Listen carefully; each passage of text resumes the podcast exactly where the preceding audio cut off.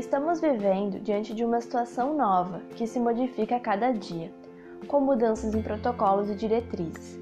Diante disso, profissionais da saúde que já vivem em um contexto permeado por experiências e situações de medo e ansiedade, porque estão em contato direto com doenças, com o sofrimento do outro, com situações de morte, tiveram que se readaptar com a nova pandemia do coronavírus.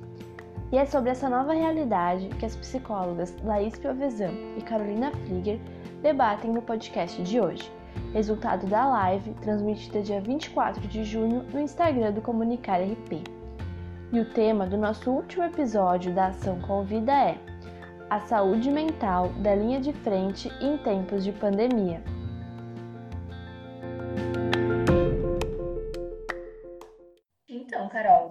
Obrigada inicialmente já por aceitar esse convite de conversar um pouquinho sobre a saúde mental dos profissionais de saúde. Para a gente começar, eu poderia trazer alguns dados assim que eu separei que eu acho que nos ajudam a entender um pouco esse cenário atual. E esses dados que eu vou mencionar, é importante que sempre se atente para o período em que essas informações foram coletadas, porque o momento é muito dinâmico. Então, provavelmente essas, esses dados já não estão mais atualizados no dia de hoje. Então, no início de junho, nos 18 maiores municípios do Rio Grande do Sul, 1.570 profissionais de saúde ligados a prefeituras e aos dois maiores hospitais públicos de Porto Alegre estavam afastados do trabalho por razões relacionadas ao coronavírus. Segundo dados do Sindicato dos Médicos de São Paulo e do Conselho Federal de Enfermagem, até o dia 17 de junho, já haviam sido registradas 139 mortes de médicos e médicas e 190 mortes de enfermeiras e enfermeiros por Covid. Segundo a Fundação Getúlio Vargas, 15% dos profissionais de saúde entrevistados numa pesquisa diziam se sentir despreparados para lidar com a pandemia. E cerca de 89% desses mesmos profissionais diziam sentir medo do coronavírus. Num estudo realizado na China, com 1.563 médicos que atuavam em hospitais de diferentes cidades chinesas, constatou-se a prevalência de sintomas de estresse em 73,4%, depressão em 50,7%, ansiedade em 44,7% e insônia em 36,1%. E também no Canadá, 47% dos profissionais de saúde relataram a necessidade de suporte psicológico. Acho que esses dados, apesar de serem um pequeno recorte, eles nos ajudam a dimensionar o quanto é desafiador ser profissional de saúde nesse momento. É, acho que sim, Laís. Só vou fazer um parênteses, né, para agradecer o convite, né, de estar aqui. Estou bem feliz, estou estreando, né, nessa modalidade. Acho que assim, tu trouxe vários dados, né, bem importantes, assim, e é o que a gente se propôs, então, né, a conversar sobre os profissionais de saúde, assim, sobre a saúde mental e por que, né, quem são esses profissionais? Acho que pelo título bem sobre o pessoal da linha de frente, né, que acho que tem vários profissionais que estão na linha de frente hoje, mas a proposta então é falar sobre os profissionais da saúde. Acho que é, dá para deixar claro assim que não só médicos, enfermeiros, técnicos de enfermagem, que, claro, estão diretamente no atendimento, mas eu acho que todos os profissionais também que fazem parte da equipe, né, que compõem essa equipe, então, desde o pessoal de recepção, segurança, uh, da portaria, limpeza, enfim, todo o pessoal da equipe, que desde que começou, né, lá há mais de três meses, não pararam, né? Não fizeram quarentena, não ou se fizeram ou se tiveram que parar foram por questões de saúde, né? Ou a licença de saúde, ou porque é população de risco, ou até por então ter se infectado com o vírus.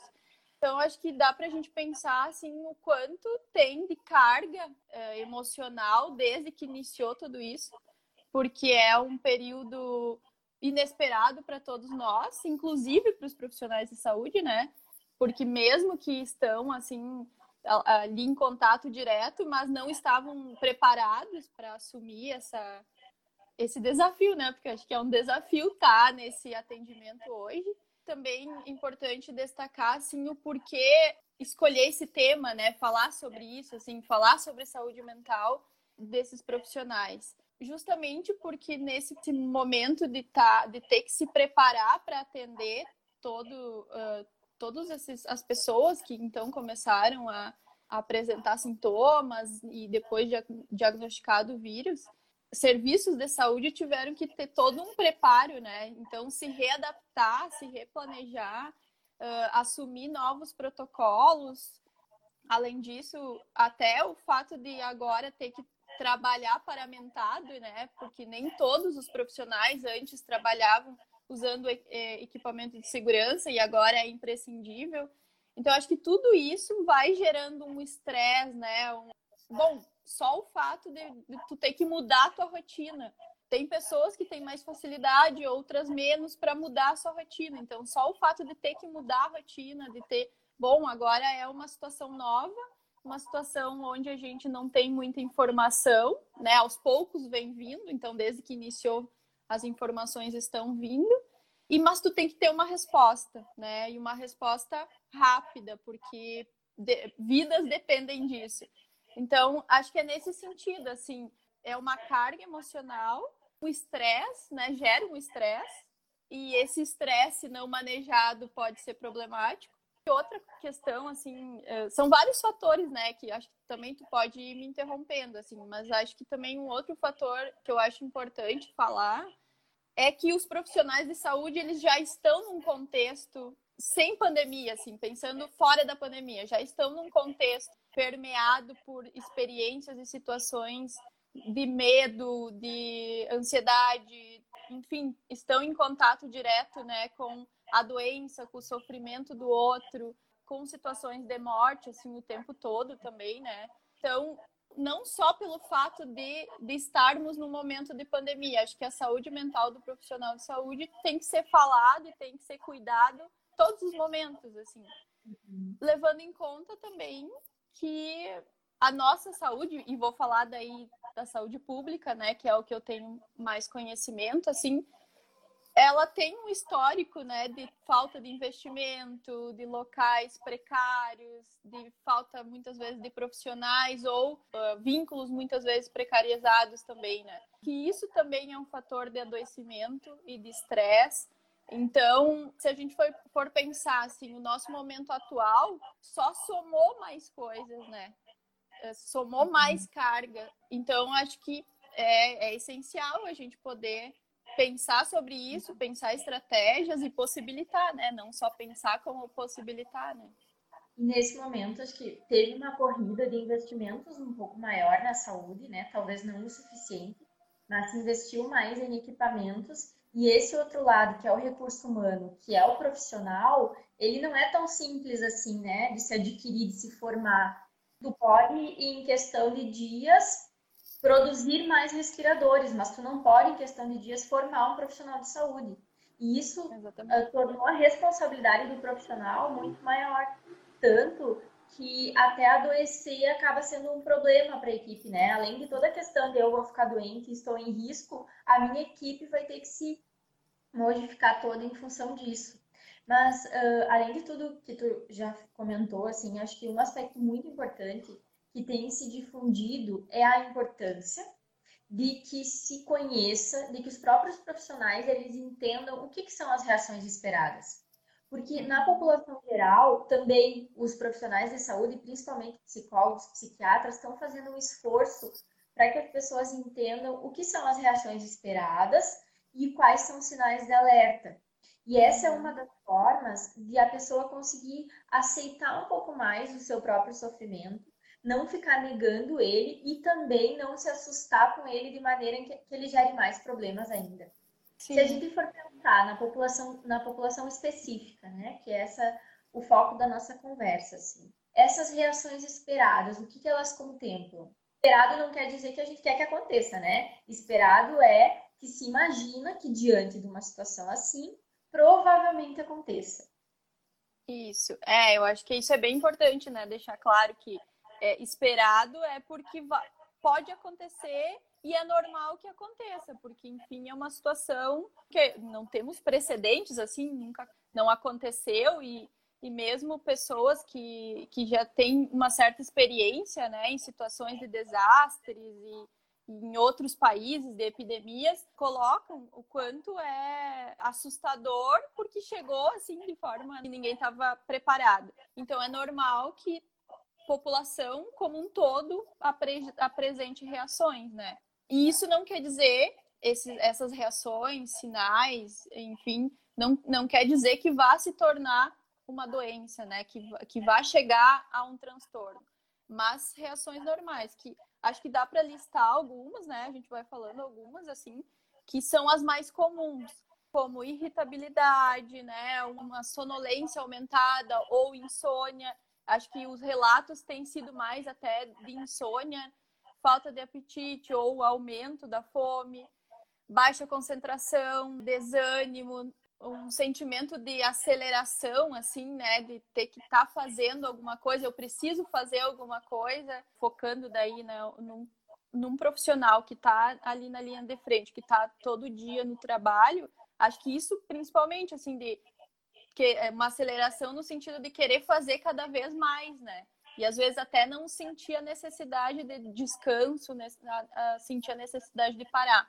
Além disso, acho que fraqueza, né? Uma às vezes baixa energia, uma dificuldade também de relaxar ou de se desligar do, do problema, né? Então, bom, eu tenho um momento de descanso ou quando eu retorno para minha residência, mas eu não desligo, né? Então eu vou lá para a internet, continuo pesquisando, continuo vendo, bom, mas o que, que será que eu posso fazer para ver se tudo mais os meus pacientes? Então acho que nesse sentido também Acho que além de sintomas, uh, sinais uh, emocionais, psíquicos, né, a gente pode falar também de alguma somatização, assim, no físico, né, que pode também aparecer como dores no corpo, dor de cabeça, dor de estômago, né? Acho que é bem frequente ter é, dores no corpo no, de modo geral, assim, sem ter uma situação orgânica outras coisas que é, né, acho que bem comum de ansiedade, medo, angústia. Então, acho que o medo, principalmente, né, de se infectar pela doença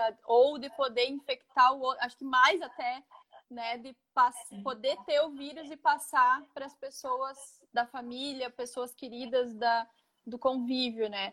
Então, acho que isso também é bem uh, comum Além disso, angústia e eu acho que um, um sentimento de impotência, assim, de não conseguir fazer mais, poder fazer mais. Então, acho que são sinais, assim, são comuns de aparecerem agora, mas também não quer dizer que, bom, então se é esperado, ok, né? Não, acho que não vamos fazer nada, acho que não, né? Acho que é justamente nesse, nesse momento que deve ser feito algumas ter algumas estratégias justamente para conseguir prevenir que isso não venha se tornar um problema maior, uma doença, um transtorno, e justamente que daí, como tu falou no início, assim, o profissional da saúde, ele não tem como ser substituído, né? Não é como um respirador que tu produz e tal. Não. Leva tempo para uma pessoa se formar na profissão e, né, e para poder estar tá ali naquele, no dia a dia. Então, o mais importante é isso, assim, é poder prevenir que não vem, eles não venham a precisar se afastar do trabalho por uma questão de saúde mental ou, ou né, física, mas em decorrência do emocional, né?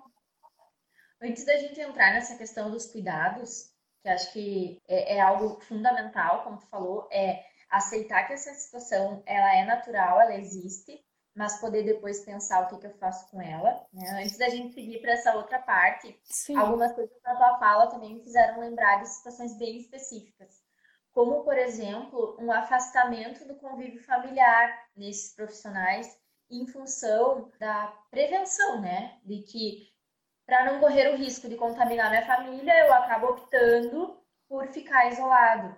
E isso, de alguma maneira, faz o profissional ficar ainda mais uh, ligado ao trabalho, né? Porque ele não tem o momento ali de interagir com a família, de poder se desligar. Então, essa, essa separação e tornar a vida um pouco mais normal, que é também algo que a gente fala muito, né? Tentar achar um pouco de normalidade nessa situação tão atípica, fica ainda mais difícil para o profissional, porque ele está privado de uma das coisas mais importantes, que é o convívio familiar e o convívio com as pessoas importantes para ele. E, e, nos relatos de profissionais, assim, que eu tenho ouvido, uh, leituras, né, e, e na mídia de maneira geral, essa é uma das coisas que acaba pesando muito. Mas, infelizmente, acaba sendo um cuidado necessário porque o risco, o risco de exposição ele é muito maior. Uhum. Uma das outras coisas também que eu acho que deve ser muito difícil e tem a ver com a impotência que tu falou, é a sensação de frustração, né? É aquela dúvida assim, eu poderia ter feito um pouquinho mais? Tem uhum. alguma coisa que eu poderia ter feito? E nisso, dependendo das características da pessoa, né? Uma pessoa que já tem uma dificuldade maior de lidar com isso, talvez ela vá ficar remoendo aquela situação por muito tempo.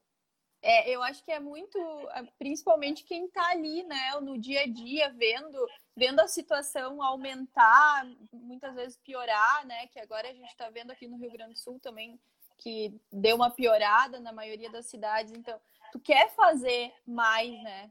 Tu, é, bom, o que, que nós, enquanto equipes, podemos fazer? Só que enfim, como estão seguindo protocolos internacionais também, né, é, foge um pouco do, do, do que isolado eu posso fazer. Mas para quem tem uma cobrança já maior, assim, enquanto profissional, esse momento piora, né? Porque daí tu fica ali mais focado também no teu, no teu horário de folga, né? Também voltando um pouquinho ali que quando a gente estava falando do porquê, né, tentar a, a, saúde mental, assim, eu ouvi até um exemplo, assim, que eu achei bem interessante quando, quando a gente está no avião, por exemplo, e daí uh, tem aquela questão da quando cai as máscaras, dá uma, um problema lá no avião e a, a, a, regra é que primeiro tu coloca a máscara em você e depois tu vai salvar o outro, né? Porque tu tem que estar tá bem. Então, assim, é com o profissional, para ele poder cuidar do outro, dos pacientes, da população, ele tem que estar tá bem, não só no físico, né, mas o emocional também, e muitas vezes é o emocional que vai fazer que, com que apareça no físico. Então, prevenir isso, assim. E esses sinais é um sinal de alerta, né? Porque é uma situação inesperada e que está o, o corpo já está nos avisando, já está nos dando um sinal, né? Olha, alguma coisa não vai bem. Eu não vou prestando atenção nesses sinais, eles vão aumentando, vão aparecendo outros, né? E daí sim vai piorando. Então, acho que elencando todos esses sinais, assim, acho que o que é importante é a gente ficar atento, né? É com que frequência eles vêm aparecendo, né? Com que intensidade, se isso está atrapalhando o meu dia a dia enquanto, enquanto profissional se, se isso também está atrapalhando os meus momentos de lazer, o momento que eu tenho de ficar com a família, com os meus, né? Mesmo que seja virtual, ou que eu deixe de, de estar, então, com, com essas pessoas. E, e acho que ficar atento a isso, assim, né? É, porque é isso que vai nos dizer se está progredindo, se não, né? Se é, esses sinais. De, acho que uma coisa isolada não, não nos diz muito, né? Mas quando aparecem em conjunto, né, vários sinais em conjunto, a intensidade, a frequência, e quando começa a atrapalhar no dia a dia, né? E também, às vezes, quem percebe não é nem a pessoa, né?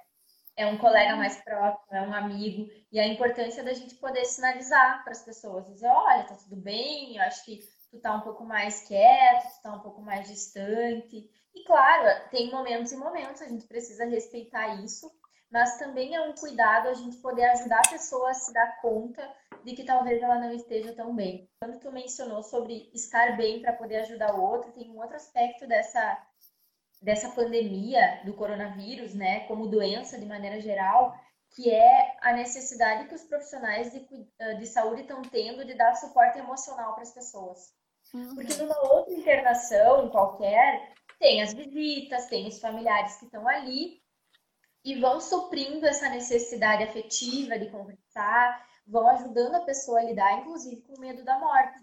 Mas, em função do isolamento, as pessoas estão muito sozinhas na internação e os profissionais de saúde acabam tendo que fazer esse papel, que a gente sabe, enquanto psicólogos, que é fundamental, mas que é pesado também, uhum. que é uhum. difícil, porque até por uma questão empática, às vezes, né, de poder se colocar no lugar do outro, tu acaba não conseguindo separar muito e sofrendo junto, ou então não se sente preparado para fazer aquele suporte, né? Então, essa é uma das características desse momento que eu acho que também torna um pouco mais necessário o cuidado aos profissionais de saúde? Ah, acho que sim, acho que isso que tu disse é bem realmente assim, e até pelo tempo de internação, né? Porque eh, como é um tempo longo, assim, quando tem também alguma outra alguma outra comorbidade junto, enfim. Então, acho que fica muito ali o profissional tendo que dar todo esse suporte, né? E, e daí, como tu disse, nem sempre se sente preparado para isso e nem sempre né, tem recursos, assim, justamente por não estar tá tão bem, né? Então, acho que tem tudo isso, assim. Por isso que não é só nesse momento né, de pandemia. Acho que é, é, é um assunto que é importante ser falado, ter um olhar mais cuidadoso, assim, porque também muito da. E acho que não só daí no, no profissional de saúde, né? Acho que do trabalho em geral. Muitas das licenças, afastamento, é em função de algum sintoma, algum problema de ordem emocional e que envolve tra o trabalho, né? Então, o quanto o trabalho em si, então, de modo geral agora, ele é, é além de ser uma fonte de, no, da nossa subsistência e também uma fonte de prazer quando vai ao encontro né, das nossas necessidades e desejos, mas também é uma fonte grande de sofrimento. Então, quanto a gente tem que ter esse olhar, né? E, enfim, gestores e, e empregadores, né, né? E nós, profissionais, ter esse cuidado também, né? E esse olhar, porque, enfim, é, é alto o índice né, de afastamentos por questões de, de, saúde mental. Então, é importante a gente estar tá atento, né? E pensando nisso, já aproveitando essa importância desse olhar, mas de maneira mais prática, se a gente fosse tentar tornar isso um pouco mais palpável, uh, o, que, que, o que, que é possível fazer em relação à saúde mental desses profissionais? Seja no nível mais de gestão, ou seja no nível até mais pessoal, né? Porque tem a questão do cuidado uns com os outros, instituição para com os seus funcionários e também o autocuidado.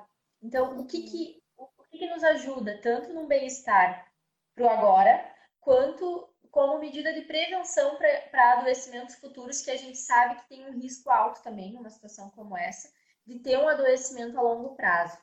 Eu acho que vamos conversar um pouco, né? Tentar ajudar as pessoas a entenderem de maneira mais prática como fazer esse cuidado. É, acho que sim. É, não adianta ficar só falando e não, e não ter algumas coisas mais palpáveis, né? Bom, acho que o primeiro passo, assim, é reconhecer, né? ter esse reconhecimento, então, de que é importante ter estratégias de cuidado. Então, o reconhecimento tanto de gestores e empregadores, enfim, quanto do profissional. E validar isso, né? Validar isso que se sente, assim, é, é, essas, essas manifestações, né? Reconhecer e validar de que isso acontece pode surgir sintomas, pode surgir sinais e não isso não é um não é não quer dizer que o profissional seja fraco ou que ele não seja capaz, né, que ele não seja capaz de atender a demanda. Não é isso. É naquele momento ele está em sofrimento, mas não tem a ver com competência ou não, né? Acho que esse é o primeiro passo, assim falando talvez de coisas mais dariam para ser feitas ou que até talvez já estejam sendo feitas, né, em, em, função que tu antes tu tinha até dito poder reconhecer e muitas vezes não sou eu que reconheço em mim, mas eu vejo no colega ou o colega vê que eu tô em sofrimento. Daí uma das questões é a psicoeducação, né? É poder ofertar para as equipes capacitações ou conversas assim para que a gente possa entender, né? Para que a equipe possa entender, bom, mas o que que é, é tipo essa conversa que a gente está tendo hoje, né? Mas o que que, que sinais, né? Reações são comuns? O que que pode aparecer? E se aparece, o que, que eu faço? Então, acho que o primeiro passo para a gente se re reconhecer e validar é entender né, o que está acontecendo. Então, acho que psicoeducação, manejo, uh, capacitações de manejo de estresse também, até para poder dar essa, esse cuidado para o paciente, né? Então, como a gente vinha falando, bom, agora, nesse tempo, como as pessoas que ficam internadas, muitas vezes elas não, tão, não têm mais contato com os familiares, ou é mais difícil, é o profissional que faz isso, né? Então, até para poder lidar melhor com o paciente, essas questões de psicoeducação, manejo de estresse são, são importantes. Acho que uma outra coisa, assim, que eu, eu sempre, no meu trabalho, sempre achei válido e que ajuda para a gente não se sentir sozinho no trabalho, né? É, é, você também ter protocolos claros. Bom, o que, que eu tenho que fazer? Eu chego no meu trabalho e o que, que eu faço? Isso dá segurança e também eh, com quem que eu posso contar no meu trabalho? Quem são as pessoas da equipe que eu posso contar? Principalmente, eu acho que para os profissionais que, que têm tarefas, né, até de comunicar a morte, né, do, do paciente, ou que ficam direto com pacientes mais com situa uma situação de saúde mais difícil, então da UTI, CTI, emergência, enfim, poder revezar também, né, que não fique sempre o mesmo profissional ou que seja um trabalho em pares, né, que possa ter esse apoio mútuo, assim, acho que isso faz diferença. Reuniões de equipes, assim, claro que a gente sabe que no dia a dia é uma correria, né, principalmente uh, serviço de saúde mas ter esses momentos de parada, assim, de poder conversar com a equipe, né? E a, e a própria equipe poder conversar e bom, mas como é que foi o dia, né? O que, que tem para hoje? O que, que vai ficar, assim? Como é que a gente conseguiu lidar com as situações que vieram? Isso também dá uma certa certa noção de estabilidade, assim, né? Como até tu falou, bom, mas o que, que eu posso fazer para que as coisas pareçam mais normais, né? Então, acho que isso, assim, tu saber o que que tu tem para fazer, com quem que tu pode contar, a questão dos equipamentos de segurança também. Acho que isso também é importante, né? Poder ter isso, saber que tu vai ter isso, que isso não vai faltar, até pela segurança de tu não, não ter o, o medo de se infectar com o vírus, né? Então, acho que são várias coisas que parecem pequenas, assim, mas que são bem importantes no dia a dia e que ajudam na saúde mental, porque vai ajudar você a, a se sentir pertencente de uma equipe que está ali, que se alguma coisa acontecer, você tem para quem recorrer, né? Tu pode pedir ajuda. Bom, hoje eu não estou muito bem, mas alguém pode fazer aquilo que é a minha função. Então, acho que isso também eu até estudando até para falar assim vendo o que, que tem de, né, de sugestões uma das coisas importantes é que, como cada um de nós é diferente, então poder ter uma linha de cuidado, assim, várias estratégias no dia a dia e não uma só, porque às vezes a gente né, pode pensar assim, bom, mas para a saúde mental tem que ter um psicólogo, então, ou alguém da área psi, né, psicólogo, psiquiatra, enfim, alguém, para fazer essa escuta. E nem sempre é possível, ou nem sempre tem, né? Não é todo serviço que vai ter psicólogo ou psiquiatra. Mas daí quem faz essa escuta do profissional? A, os próprios profissionais, né? Eu acho que poder uhum. saber que tu pode contar com alguém que vai te escutar já dá um alívio, assim, tu poder saber que tu pode falar com alguém, né? Então, isso também fortalecer as equipes nesse sentido. E, e a gente acaba ficando até repetitivo, né? Quando a gente uhum. fala da importância dessa conexão afetiva, das pessoas se apoiarem, porque uma das características desse momento é também a solidão, assim, né? De parecer que eu estou passando sozinha, porque talvez, de fato, algumas vivências são só minhas, mas poder trocar com os pares, acho que tem o seu valor. Então, falar com um profissional de saúde, com um psicólogo é importante, é, mas também é importante conversar entre os pares, ter uh, trocas afetivas com outras pessoas. A saúde mental é muito ampla, né? Uhum. E acho muito válido quando tu diz que não é só o psicólogo que trabalha na promoção da saúde mental. Todo mundo, de alguma forma, está e pode estar contribuindo para a promoção da saúde mental.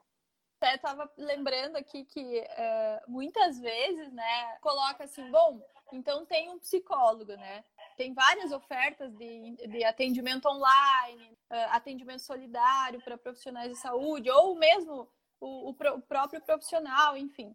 Mas daí não tem procura, né? Assim, bom, mas ofertei o trabalho, mas não, não teve tanta demanda, não teve tanta procura. Então é porque não, não tem interesse, né? E não, né? Justamente isso que tu tá falando. Às vezes, a, a minha questão bom, tem várias coisas que, né, até pelo, às vezes, um pouco de preconceito de não procurar, né, o, o profissional da saúde mental, mas às vezes o que eu quero é justamente isso, eu quero poder ali, no momento que acontece a situação, que eu me angustiei, ou porque eu tive um paciente que piorou, ou porque deu alguma questão entre a equipe, eu quero poder naquele momento falar. E às vezes é isso, né? É, é alguém que escute, que eu possa, que me ouça, que me olhe, né? Que enxergue que eu tô aqui. No... Então, acho que é nesse sentido, assim, óbvio, é importante ter uh, também a, o profissional da área da saúde mental, ter essa via, assim, esse canal, mas não é só, né? Então, acho que é no dia a dia que a gente produz e previne, assim, ao, ao que os sintomas se tornem uma doença, né? E tem nessa questão da procura por ajuda, além daquilo que tu já comentou, das pessoas terem medo que isso signifique falta de competência, porque tem uma ideia equivocada de que ser um bom profissional é não ter dúvida, não ter medo, não ter insegurança. Tem também, eh, e essa é uma coisa que eu tenho escutado bastante e, gostaria de, da tua opinião também, é de que na tentativa de valorizar os profissionais de saúde, se coloca esses profissionais num papel de herói. E, obviamente, essa é uma tentativa de mostrar o quanto se admira a coragem, a força de vontade, a determinação. Por outro lado, às vezes colocar o profissional nesse papel desumaniza, na medida em que um, um herói ele não tem medo, ele não vai demonstrar nenhuma fraqueza e ele tem que dar conta de tudo. Então tem esses dois lados, né? E o quanto já é difícil para profissionais de saúde aceitarem as suas fragilidades. E pensando em psicólogo mais ainda, né? Eu acho que as pessoas, e existe uma crença de que um psicólogo ele tem que saber lidar com tudo no que se refere à sua vida emocional. E para os profissionais de saúde isso também acaba acontecendo. E isso faz com que as pessoas tenham vergonha e que afetem, inclusive, a sua autoimagem, a sua identidade profissional, como elas se enxergam. Então, uh, não é, às vezes a gente acaba sendo meio chata, né? Ai, não pode chamar de herói. Não é isso, mas é ter o cuidado, né? Eu posso valorizar, mas ao mesmo tempo eu tenho que entender que quem está lá é uma pessoa. Sim. Até porque tem se percebido, eu acho que tem ficado mais comum na medida em que as mortes estão aumentando, é que tem sim, por um lado, a valorização desses profissionais, mas eles são aqueles que são alvo de muitas vezes a revolta da família, a revolta dos pacientes. Então, ao mesmo tempo em que são valorizados, são as pessoas que acabam sendo cobradas como se elas tivessem como obrigação salvar a vida. E, na verdade, elas têm a obrigação de fazer o que estiver ao alcance, mas elas não têm o poder mágico de, de fazer tudo acontecer da melhor forma. Então, é muito. É, é, tem sido, acho que eu tenho visto, ouvido relatos bem pesados de profissionais sofrendo agressões nesse sentido, né? De que não estão fazendo o que deveriam, ou inclusive sendo questionados sobre os protocolos. E claro, é preciso também que o profissional ele compreenda que não é uma coisa pessoal, assim como o preconceito pelo medo de que ele transmita a doença. Já ouvi relatos assim, ah, Sim. as pessoas do meu condomínio não, não me olham, não me dão oi, ou me olham com uma cara torta quando eu tô chegando, porque eu sou um potencial transmissor. E nesse sentido é importante o profissional entender que não é com a pessoa dele, mas é com a figura que ele representa naquele momento. E a pessoa que às vezes está ali, pensando num caso de um familiar que faleceu e que acaba sendo o objeto da projeção de toda, todo o sofrimento e revolta daquela família. Mas não tem como não pesar, né? Por mais que o profissional compreenda isso, ele vai sentir. É, eu acho que é bem, bem isso que tu disse, assim, acaba que né, é, ocupando um papel agora, né, que a, a, a, população, a família, enfim, do paciente tal, acaba projetando, né, no, no profissional da saúde como herói, assim, bom, então nós não sabemos o que fazer, vocês têm que saber, né? Alguém tem que saber, tem que nos tirar disso, tem que nos salvar. E acho que daí, claro, daí vem a frustração, porque quando percebe que é um ser humano ali, né? É um ser humano que também também tem as mesmas dúvidas que nós, também está se adaptando a uma demanda nova claro, tem um conhecimento científico, estudou para estar tá ali, né? Mas hoje estamos diante de uma situação nova, né? E que a cada pouco também mudam protocolos, mudam, né, algumas diretrizes. Então, eu acho que é isso, acho que acaba que essa raiva que às vezes é passado, né, ou, ou essa, esse sentimento assim de, ah, tu não fez tudo que tu deveria, é justamente essa frustração de que, meu Deus, a, as pessoas que eu achei que, que iriam poder fazer alguma coisa também não fizeram, e agora? Estamos uhum. todos, né, à mercê de um vírus que ninguém enxerga, mas que está causando várias situações. Então, acho que isso, eu acho que é, é, também, assim, paciência dos dois lados, né? Acho que é, nesse uhum. momento, eu acho que é isso, assim. Os números, eles não tem como prever, assim, né? A gente não sabe como é que vai ser, mas há uma ideia de que pode-se aumentar o número de quadros e transtornos, né, psiquiátricos. Como é que tu pensa no desafio que vai ser para os profissionais da psicologia? É, eu acho que os desafios são muitos, né? Mas é, eu, de novo, vou bater na mesma tecla, assim, eu acho que precisamos também que isso seja encarado como algo importante, né? Então, temos desafios, sim. A gente tá vendo, assim, que muita coisa hoje, se não for feita uma prevenção, vai levar, vai acabar se tornando uma doença, um transtorno, vai acabar afetando de uma forma mais séria. Então, acho que investir na prevenção seria o caminho. Mas a longo prazo, assim, acho que não tenho como hoje ver muito bem o que o que, que, o que, que a gente vai ter, né? Mas eu acho que muitos desafios, mas eu acho que o principal deles é poder ter esse reconhecimento de que é necessário ter esse cuidado nos serviços de saúde, ter esse cuidado nas outras nas outras áreas também, né? No, o trabalhador como um todo, assim, e a população, que, enfim. Eu vou puxar um pouquinho a brasa para o nosso assado, mas acho que o caminho também é muito pela psicoeducação, que é o que tu falou.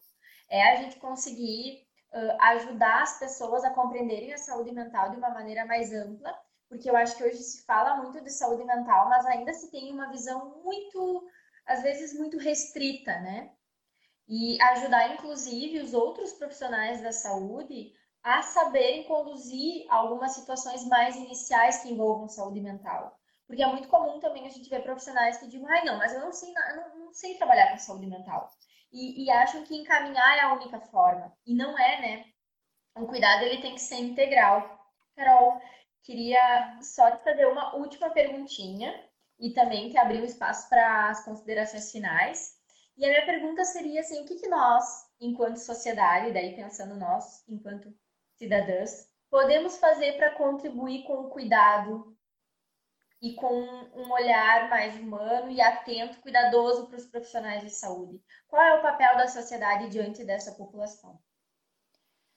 Ah, eu acho que nesse momento, assim, é imprescindível pelo menos, né, daí minha opinião, assim, é imprescindível que a gente siga o que o que está sendo colocado enquanto cuidados, né, enquanto cuidados cada um, assim, cada um poder fazer sua parte. Então, cuidar com essa questão de aglomeração, de cuidados, né, de ah, tem que usar máscara no, nos locais, usar então, seguir essas regras, porque acho que é isso que vai impedir se a gente se cuidar enquanto sociedade, população e pensar no conjunto, não pensar unicamente, bom, mas na minha família não tem nenhum caso, na minha cidade não tem nenhum caso, mas daqui a pouco pode ter. Porque se todo mundo pensar assim, bom, ninguém vai se cuidar e daí vai ter. Então, eu acho que principalmente isso, assim, seguir as, as, recomendações, usar máscara, ficar em casa, quem pode, né? Quem tem que sair para trabalhar,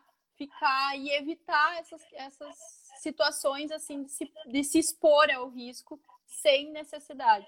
Porque acho que isso vai fazer com que também os profissionais e os, os serviços de saúde tenham tempo e, e não tenha esse colapso que, enfim, né, já já está acontecendo, mas acho que daí também pode ajudar né, nesse sentido.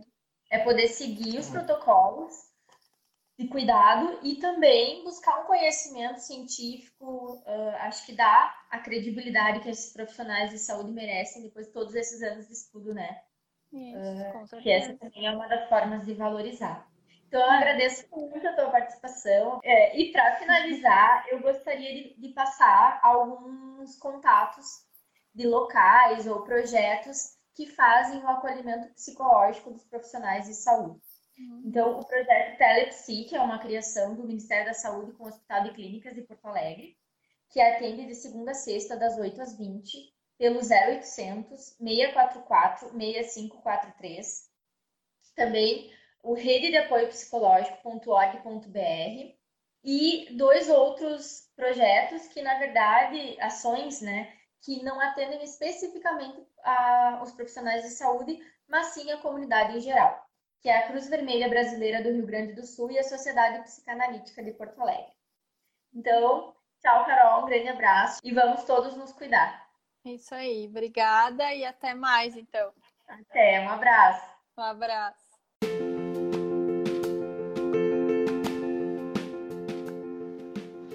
E foi isso, galera. Os podcasts da Ação Convida ficam por aqui. Obrigada por nos ouvir e continuem acompanhando muito mais da ação nas redes sociais do Comunicar RP. Este podcast é produzido e organizado pelo grupo de extensão da UFSM, Campus Frederico Westphalen, o Comunicar RP. E a Ação Convida conta com o apoio da Pró-Reitoria de Extensão da UFSM, do Projeto de Saúde Mental no campus da UFSM-FW e da Rádio Comunitária.